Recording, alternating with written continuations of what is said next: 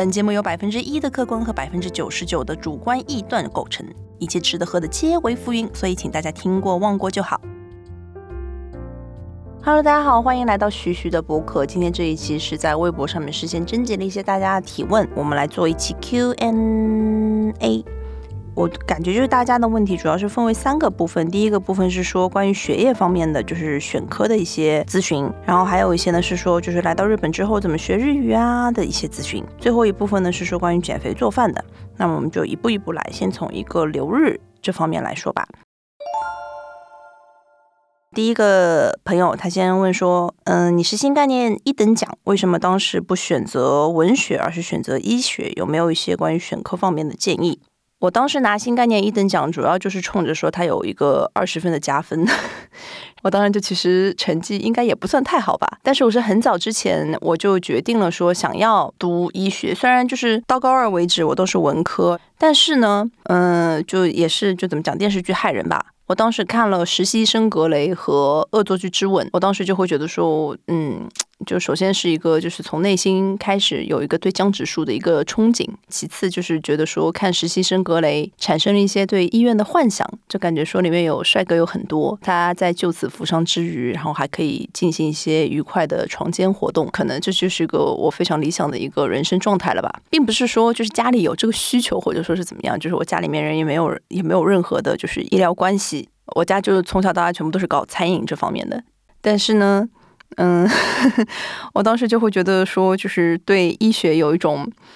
呃，怎么讲，荣誉上的憧憬，嗯，感觉这是一个部分吧。还有一个部分就是医学院非常非常难考嘛，当时可能自己成绩也不算好，可能也不被周围看好，然后老师都会觉得说，哇，你要去考医学院的话，可能是一个天方夜谭。然后当时就想说，憋着一口气，就说，嗯。你说我考不出来，那我就考给你看，就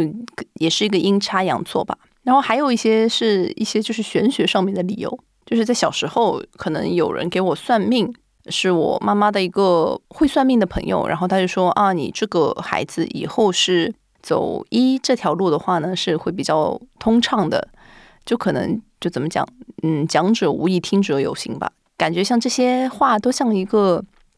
魔咒。也不能说魔咒吧，它可可能就是嗯一颗小小的种子，然后它在某一个时候就在我心里面开出了一朵花过来，然后我感觉就很多东西都结合在一起，我就是想要考一，我就是想要有这样一个标签，想要有这样一个 title 在我身上。当时的成绩，因为我在上海的话是属于不是重点高高中，我只是一个普通的高中。你想要在普通高中里面考到一个相对比较好的大学呢，可能并不是那么的容易。当时我也就是你想我在那个高中，我肯定不会想说我要去考什么清华、北大、复旦、交大，我就都没有这种奢侈的想法。但是呢，也是因为呃上海的话考外地可能分会比较通融一点。我当时的一个政策就是说我第一志愿就是要考到外地的大学，然后我就去了中大做了。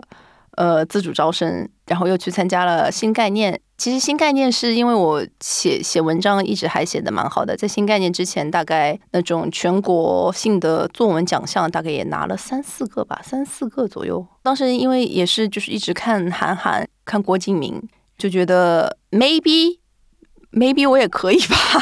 就是过参加了，然后参加之后就拿了一等奖，然后拿了一等奖之后呢，他有一个二十分的一个高考加分，是拿了这个二十分的高考加分，然后再加上一个自主招生，就是中大的一个自主招生，当时的一个政策就是说，你只要到了这个分数线，所有的志愿都是填在。医学志愿的话，你的调剂也是会被分配在这个医学志愿里面调剂的。所以说我当时的分就其实就到了正正好可以被录到医学院里面去，就是这样进到了中山大学医学院的。我感觉，嗯，就其实我人生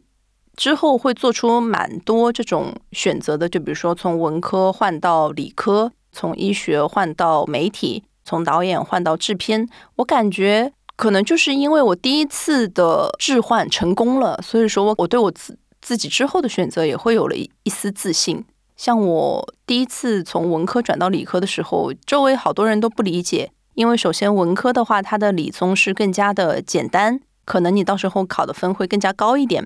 但我当时就不这样想，我可能就是觉得说，冥冥之中我不管，我就要进医学院，我就是这样进了医学院。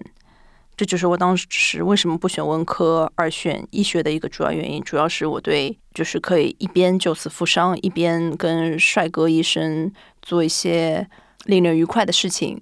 的这整一个生活状态比较憧憬。下一个问题是这样的：为什么会从医学到日本？哦，为什么会从医学到日本？嗯，就是我其实，在毕业的时候呢，那个时候已经在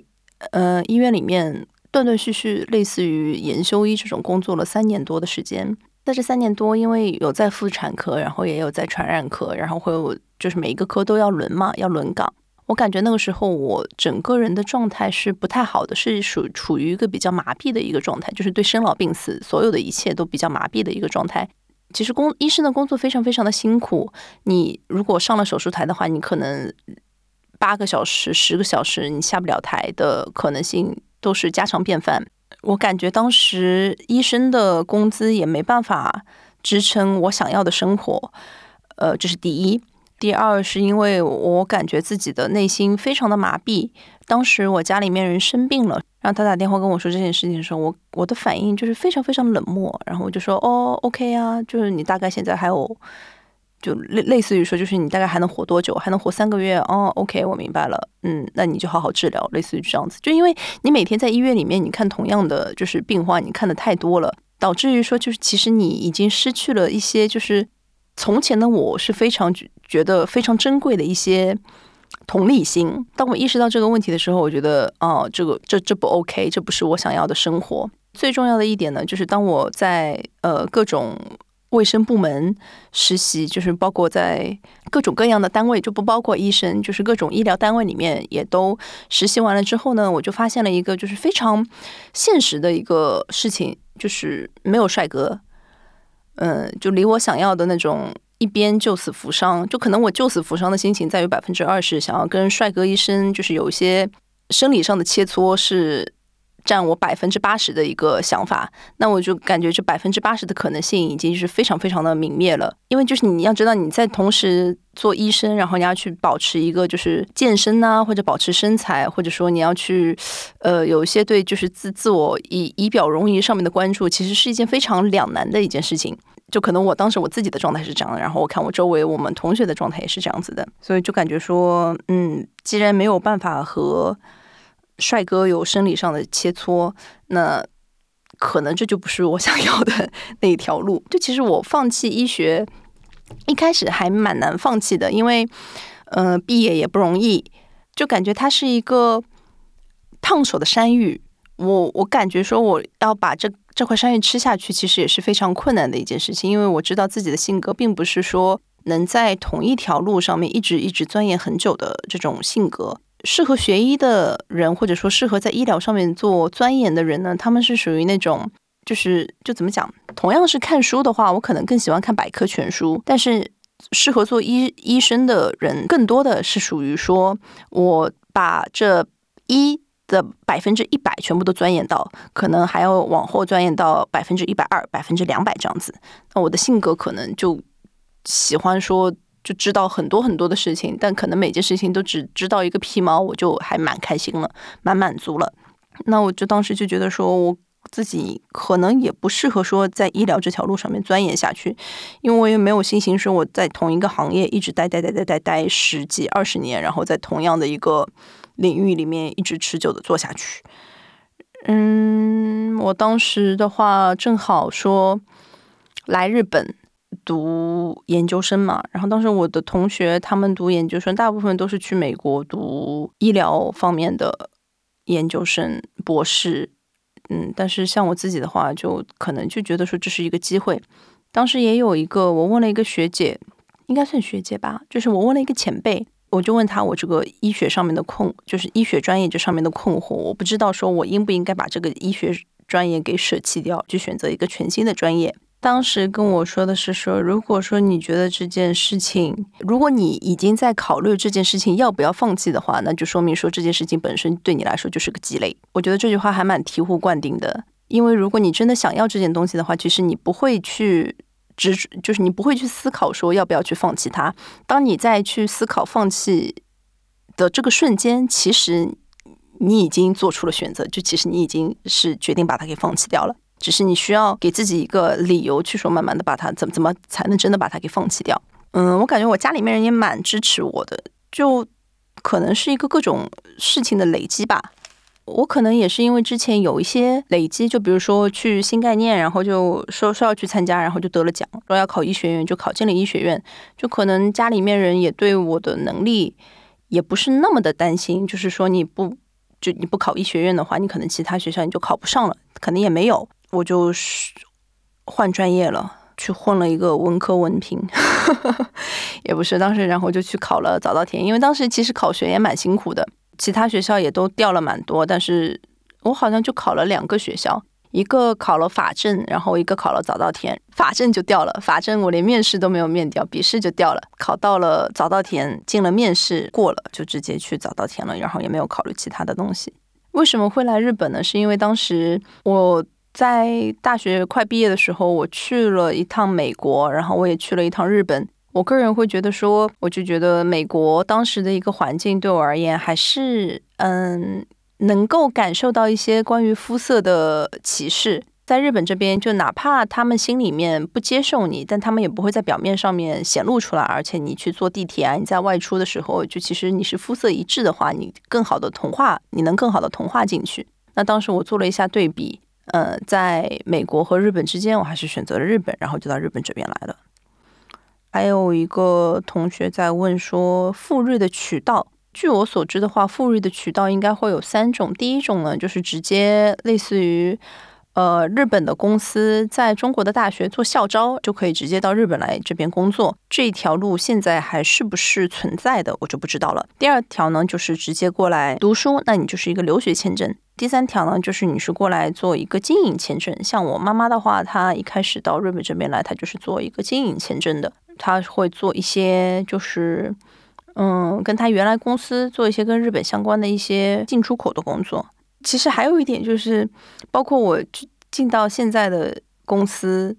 并不是说我选择，而是说没有办法，就只有这个公司要了我，救活投了四十八家公司。每一家都调，天天调，天天调。然后我到后面就是就觉得说，就不管是什么公司，就只要有一个公司他要我，我就 OK 了。然后但是没想到，就是正好就是现在的公司拿到了内定，可能从结果看上去是比较。漂亮的一个结果，但它的过程真的是非常非常的枯燥，且充满了忐忑不安。而且我也是非常努力，你想投了四十八家公司，真的是每天都在感觉每天都在地地狱的上下徘徊。而且你拿到了内定之后，你还要写论文，然后你写论文，你如果你论文写不出来，你没办法毕业的话，你可能你连签证都拿不到，就焦虑也是非常的焦虑的。就我觉得就是每一个选择。没有好坏的，就如果大家在犹豫说不知道要选哪个专业的话，我像我每次在做选择的时候，我都是做排除法，我不想要做这个，我就绝对不去做。那剩下的东西可能是我不知道自己想不想做的，那我就在里面就去去随便选一个再说。我每次都是这样子的，但是我觉得随着年龄的增长，我会知道越来越多我不想要做的事情。那可其实剩下的可以供我选择的就越来越少，这可能是一个。嗯，比较投机取巧的选择法，但是如果大家在面临一些选项的时候，就去这样做选择吧。然后，如果你们有一些东西在考虑要不要放弃的时候，你就直接把它放弃了就是了。因为当你在想要不要放弃的时候，你心里面也就已经把它给放弃掉了，就说明它其实对你也是没有太重要的。像我现在就大部分的医学知识都已经就可以说都已经忘记了，但我觉得它对我现在而言。忘掉医学这件事情，对现在的我而言，并没有造成任何困扰，因为我现在有我自己想要知道的专业知识，不要去为难自己，我们就都只能活一次而已，没有必要去为难自己太多。那第一趴就这样，然后我们来看一下第二趴，就是有关一些来日本之后的烦恼。这个朋友他问说怎么学的日语？嗯，在来日本之前就没有学过日语，但是呢，裸考过了 N 二，我就是。一直纯看综艺，一开始呢是看带字幕的综艺，看着看着看着，我有一天我突然发现说，哎，不用字幕我也可以看了。但是你知道那个，因为日本的综艺它下面 telop 非常非常的多，telop 里面大部分全部都是就都是汉字，所以说就慢慢慢慢的，你看一个学一个，看一个学一个，就慢慢上去了。然后我记得我 N 二考出来之后呢，然后我又去我我还是没有任何学过，就去考了 N 一，但是 N 一没有过。N 一是到了日本，然后我去了语言学校，大概，但是我觉得语言学校也教不会你太多东西，就是我觉得主要还是在日本这个环境里面，每天看，每天听，差不多三个多月、四个月吧，然后就把 N 一给考出来，然后也是就是飘过及格线这种，并不是什么高分什么的，就只是纯纯合格而已。就有嗯，然后下一个问题是说有没有基本对话的推荐？嗯，像我原来的话，我学，因为我没有系统性的学过日语，我完全是纯就纯粹的从综艺环境啊、动漫环境啊里面去学到的日语，所以说我学的第一句日语是不 close，可能以前学的语言都是 omai teme show 这种。记得我当时到日本，然后有一家非常好吃的那种。就是家庭小料理店，然后我进去吃中饭，我想跟那位老奶奶表达一下，说哇，你做的饭真的好好吃，真的好喜欢你这家店。就跟嗯那个阿姨说，那那个老奶奶说说天美斯克的美食嘛就没呢对，然后阿姨就吓死了，就其实这种笑话还闹得蛮蛮多的，因为我感觉说，就是你到了日本之后，你会发现说。因为我没有课本化的学习过嘛，所以说我不知道说哪些东西是应该说的，哪些东西其实是不能说的。而且像这边有女性的用语，然后也有男性的用语，嗯，我感觉这些东西就如果你能在书本上面学到，那是比较好。但可能更多的还是需要一个环境语境的一个去学习。像哪怕我在早稻田写完论文毕业了之后，我的日语还是非常非常差的。我的日语的突飞猛进，完全是处于在说我进到现在的公司，然后我每天出门去采访，然后我在每天强迫性的跟人跟人的交流，然后包括强迫性的就是在一个工作环境里面，每天都要用日语去回邮件的时候，我感觉那个时候是我日语进行了一个进进入到了一个爆发的状态。嗯，下面一个问题就是也是同样的，他说就是日语的最大瓶颈期大概持续了多久？我感觉我。我可能就是并不是觉得说我自己有一个日语的瓶颈期，而是说我现在在做这份工作之后，我会觉得说我的日语达不到，嗯，这个工作所需求的一个基本，呃，一个一个最低的线我都没有达到。我可能一开始是比较，嗯，焦躁于这样的一个状态。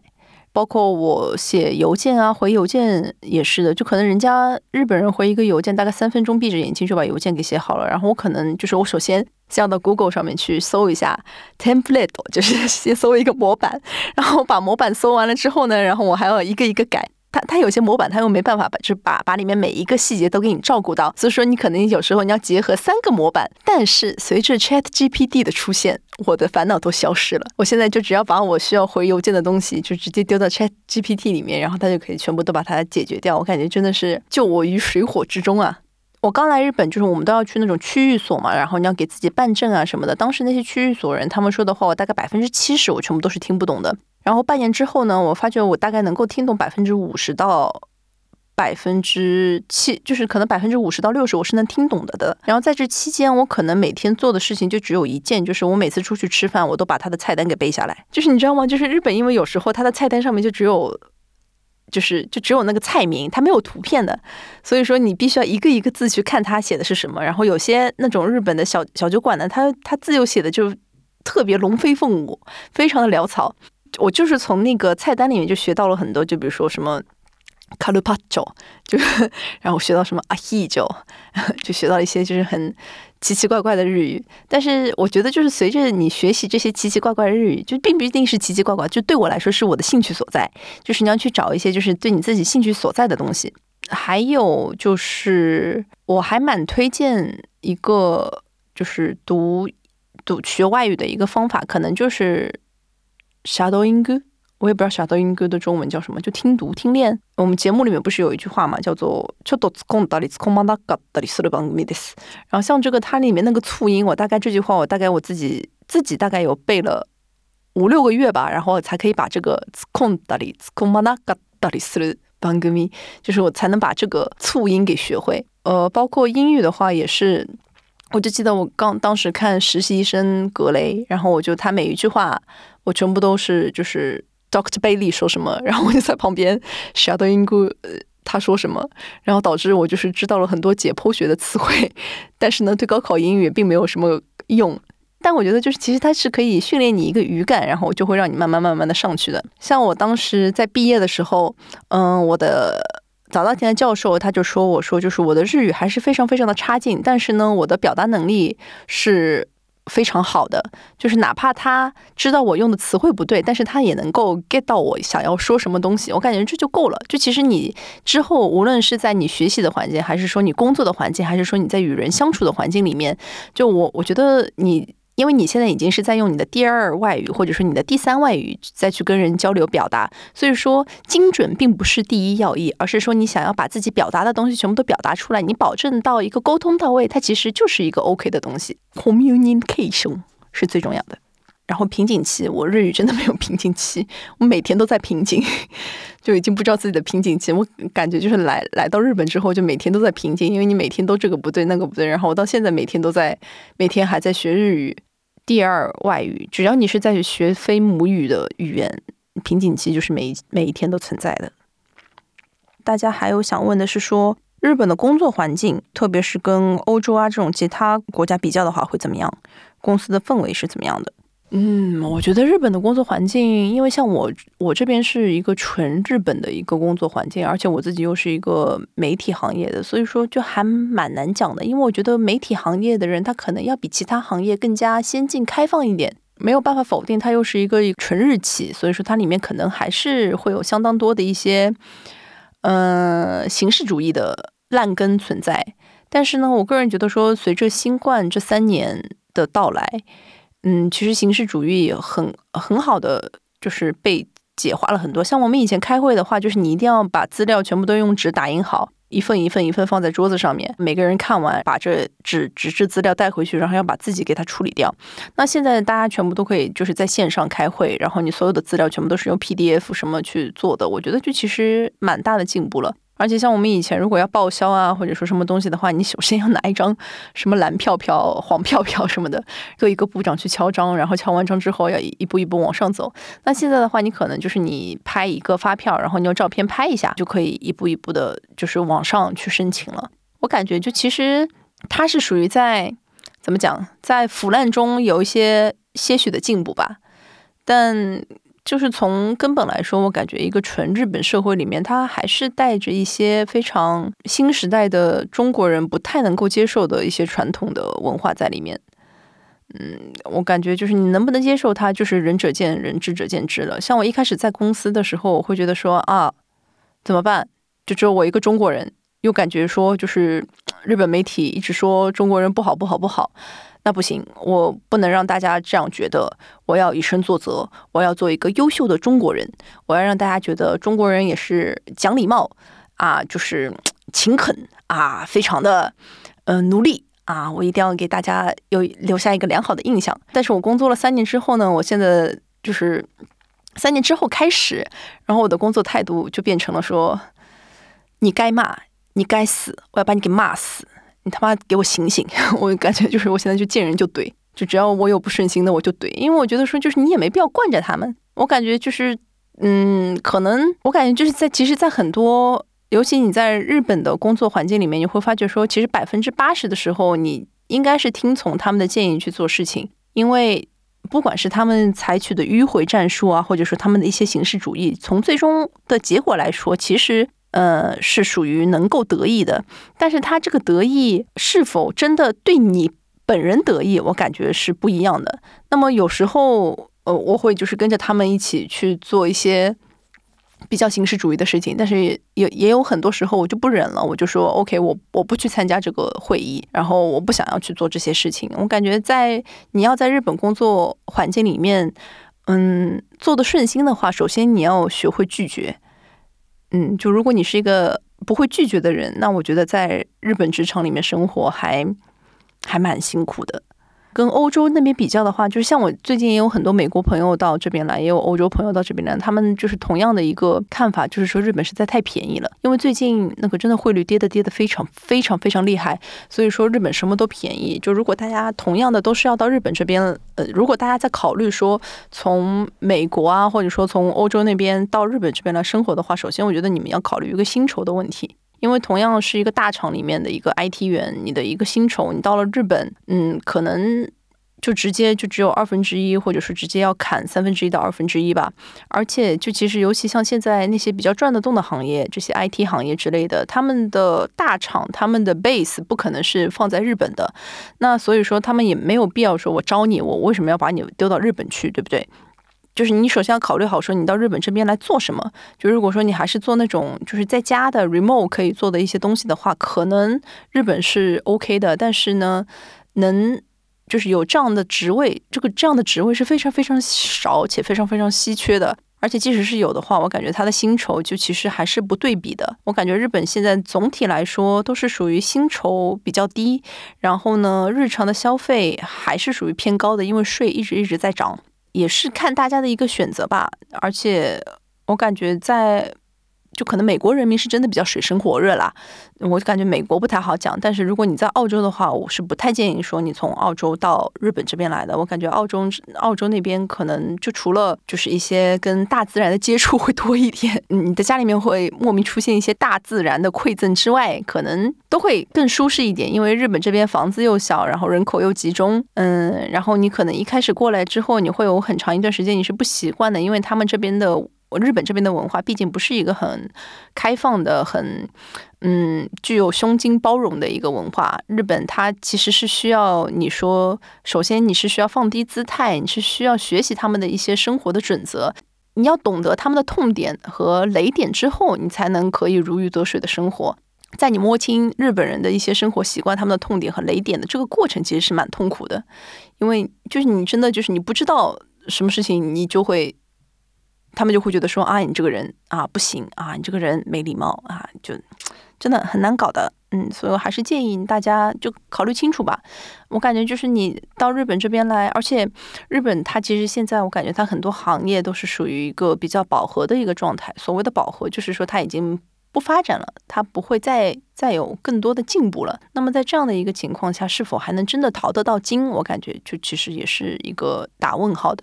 但现在日本最近日经啊股市还蛮好的，那这个股市是否真的也是一个泡沫，我也不知道。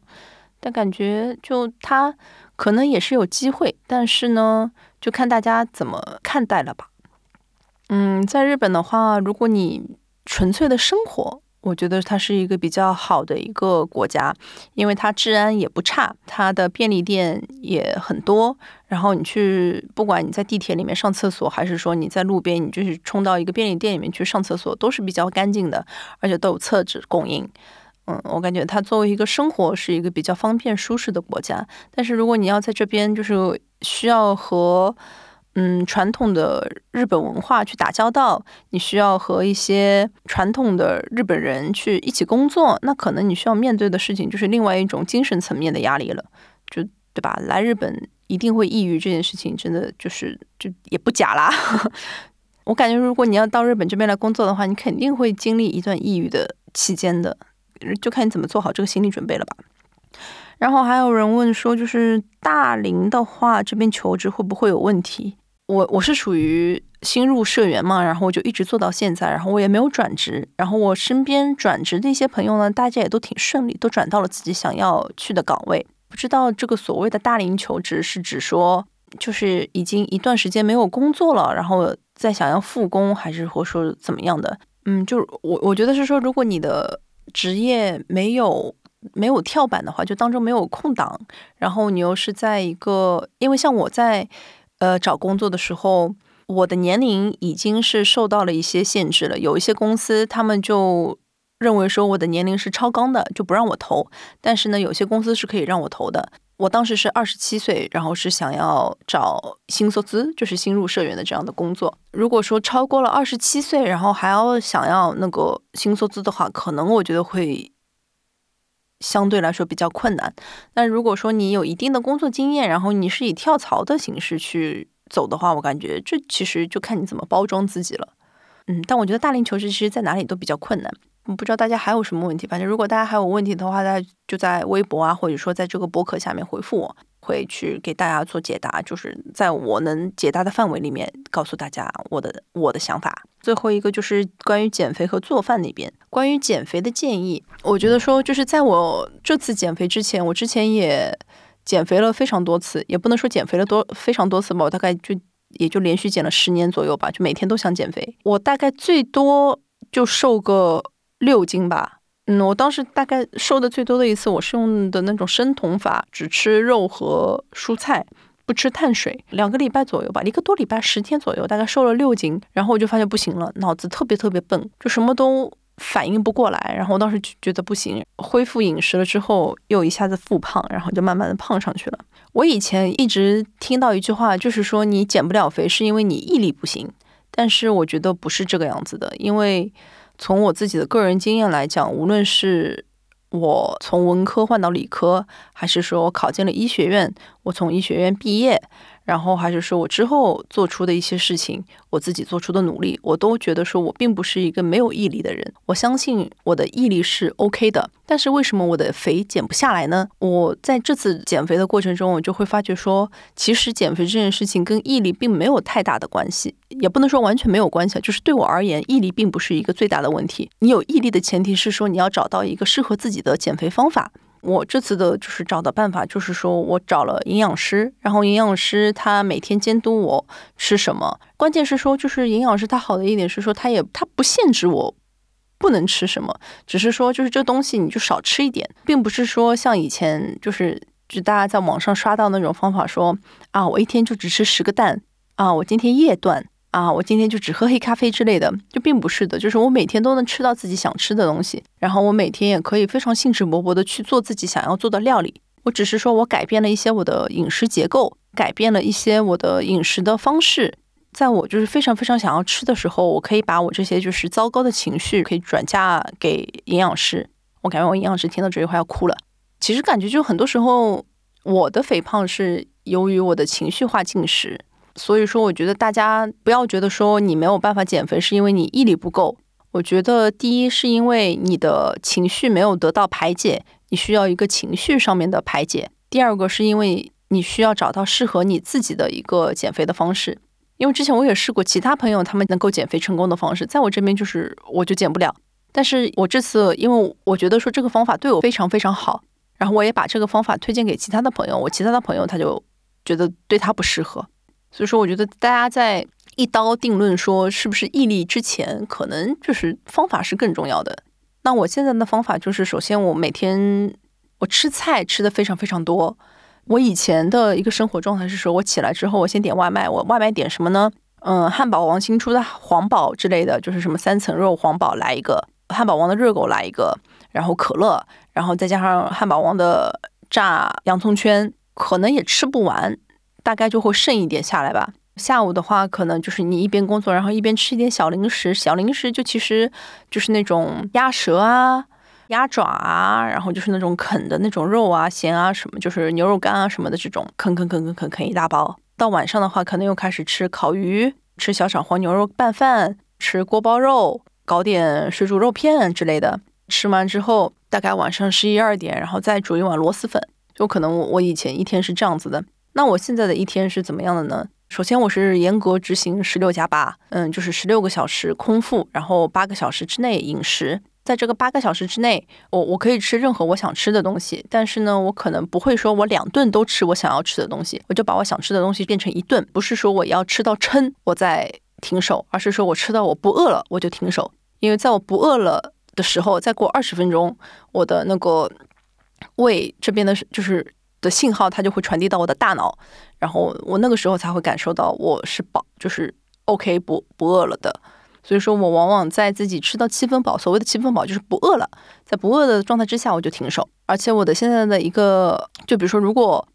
同样是吃汉堡，或者说是吃那种川菜大餐的话，我会说我一餐吃川菜，我另外一餐就可能就我多摄入一些膳食纤维，我就多吃一些蔬菜。我把所有的一些就是可乐啊，那些就是含糖饮料全部都戒掉了，我就不喝。所有的酒类也全部都戒掉了，我也不喝。我就现在就完全的就是吃蔬菜，中午这顿可能就是吃蔬菜，吃一点蛋白质。到晚上这一顿的话，同样的也是吃，我就每个菜都吃，锅包肉我也吃，烤鱼我也吃，我什么都吃。但是我可能还会再要加一份蔬菜。嗯，会先蔬菜把自己塞个尽量饱，然后其他的东西就是吃自己觉得 OK 的量就 OK 了。我以前的话，可能可以一次性吃三包薯片，但是我现在一包薯片大概要分三天才能吃完，因为我可能吃到三四片的时候就腻了。我感觉是一个长时间的清淡饮食后的一个结果。嗯，我感觉就是，嗯，如果大家习惯了一个清淡的、正常的、健康的饮食之后，就其实你吃任何东西全部都是 OK 的。而且我在这次减肥之前，就是我在遇到呃营养师之前，我发现我自己是不会吃饭的，因为我以前吃饭的结构是非常的不健康，而且我以前吃的东西也是非常的，就是就是不会吃饭。我我是现在，哪怕我现在也在慢慢的学着去怎怎样去吃饭，因为就是我以前是属于那种说我只要饿了，或者说是我甚至不是说饿了，我只要是嘴巴馋了，我就一定要往嘴巴里面塞东西。但是呢，我现在是发觉说，就是我会想说，我饿了再吃东西。但是呢，因为你吃不同的东西，你饿的这个速度也是不一样的。就是如果你不吃碳水的话，你会马上就饿。马上就饿的时候呢，你就会想要马上要去吃一些其他高热量的东西。就其实这也是不健康的。那最健康的就是说，就是你每天有扎实的碳水进去，大量的蔬菜进去，那你有足够的蛋白质，同时在保障这些碳水、呃膳食纤维。和蛋白质全部都足够的程度之上，就是你还要吃到自己想要吃的东西。我感觉它其实真的是一个蛮蛮认真的一个学问，就包括我现在也在每天学习。我感觉我其实这次我也没有说我坚持要做什么东西，而是说，嗯，减肥减着减着，我会觉得说自己的情绪状态也好很多。但我现在觉得说情绪状态可能跟你就是个人的一些境遇也有问题，就可能我之前正好在我减肥的这段时间里面，我整个工作啊，包括我整个家庭是比较呃平稳的一个状态，也是非常幸运，像嗯也是比较好的。其实跟坚持没有太大的关系，感觉就是一个慢慢慢慢的。而且我感觉有时候减肥就是就怎么讲，就突然间减肥之神就降临了，他就在你的脑子里面，他就跟你说，OK，从今天开始你能瘦。啊，然后我感觉你就真的能瘦，而就是我不知道大家有没有尝试过这种办法，就大家去真的跟瘦子一起去吃个饭，就是你去瘦子吃多少你就吃多少，瘦子不动筷子你也不要动筷子，你就跟他们这样吃完一顿饭之后，我每次跟瘦子吃完饭，我都会就是得到一些灵魂上的震撼，就是说，就是就你们活该是瘦子，我真的非常建议大家跟瘦子朋友一起去吃一顿饭。反正就是对我来说，真的还蛮蛮崩溃的，因为就可能我我已经把 我已经把我碗里面的东西全部都吃完了，然后我的朋友可能才刚刚吃了三片肉，我真的觉得说啊，真的叹为观止，叹为观止。OK，还有最后一个问题是，有一个朋友问说，为什么你这么会做饭？我跟你们讲，就是没有为什么，就只有一个原因，就是因为我妈做饭太难吃了。就是我妈真的是，就是可以说，就是古希腊掌管黑暗料理之神。我妈就是做出来的东西就是离谱，但是呢，就是你能理解她的脑回路，但是就是离谱啊！我妈之前煮一个白菜，然后我想说啊，煮白菜这这不能煮难吃吧？然后呢，我妈在煮白菜里面呢加了一整罐泡椒进去，倒进去了之后呢，吃着吃着她也会觉得有点怪，但是呢，她也说不清楚说这怪在哪里。然后 反正我也是蛮崩溃的。然后我妈以前会搞那种，嗯，做三明治，就什么三明治里面加了花生酱、辣椒，在里面再加点香蕉、苹果，再加一点，就家里面有什么剩菜，她全部都可以加进去，可能里面还会加一点咸菜之类的吧。然后我妈就吃的非常开心，就是个三明治哦。就哎，就是当我发现我妈这一面之后呢，我就再也没有让我妈进过厨房。就怎么讲，古希腊掌管黑暗料理之神，就我非常敬佩我妈的味觉。就希望大家身边如果有这样的人存在的话，就大家多担当一点，就自己能够动手就自己动手，自己能够掌勺就自己掌勺，毕竟自己的胃最重要。希望大家新年里面也能开开心心，祝大家新年快乐。然后希望大家新的一年都能暴富。如果大家有暴富的嗯 idea 的话，也可以在评论区里面分享给我。拜拜。